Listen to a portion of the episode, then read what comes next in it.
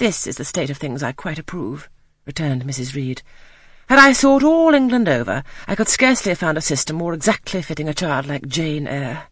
Consistency, my dear Mr. Brocklehurst. I advocate consistency in all things. Consistency, madam, is the first of Christian duties, and it has been observed in every arrangement connected with the establishment of Lowood.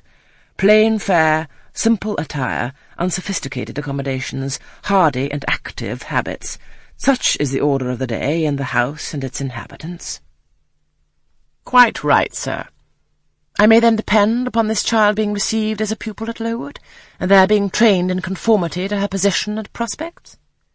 Madam, you may. She shall be placed in that nursery of chosen plants, and I trust she will show herself grateful for the inestimable privilege of her election. I will send her, then, as soon as possible, Mr. Brocklehurst, for I assure you I feel anxious to be relieved of a responsibility that was becoming too irksome. No doubt, no doubt, madam. And now I wish you good morning. I shall return to Brocklehurst Hall in the course of a week or two. My good friend the Archdeacon will not permit me to leave him sooner. I shall send Miss Temple notice that she is to expect a new girl, so that there will be no difficulty about receiving her. Goodbye. Goodbye, Mr. Brocklehurst. Remember me to Mrs. and Miss Brocklehurst, and to Augusta and Theodore, and Master Broughton Brocklehurst. I will, madam. Little girl, here is a book entitled The Child's Guide. Read it with prayer, especially that part containing an account of the awfully sudden death of Martha G., a naughty child addicted to falsehood and deceit.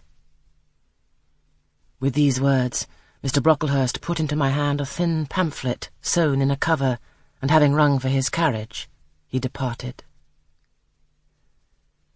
Mrs. Reed and I were left alone. Some minutes passed in silence.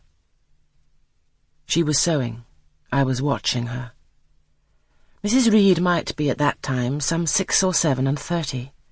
She was a woman of robust frame, square-shouldered and strong-limbed, not tall, and though stout, not obese. She had a somewhat large face, the under jaw being much developed and very solid.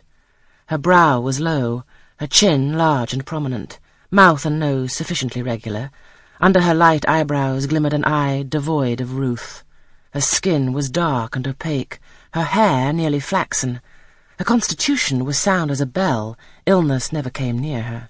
She was an exact, clever manager. Her household and tenantry were thoroughly under her control.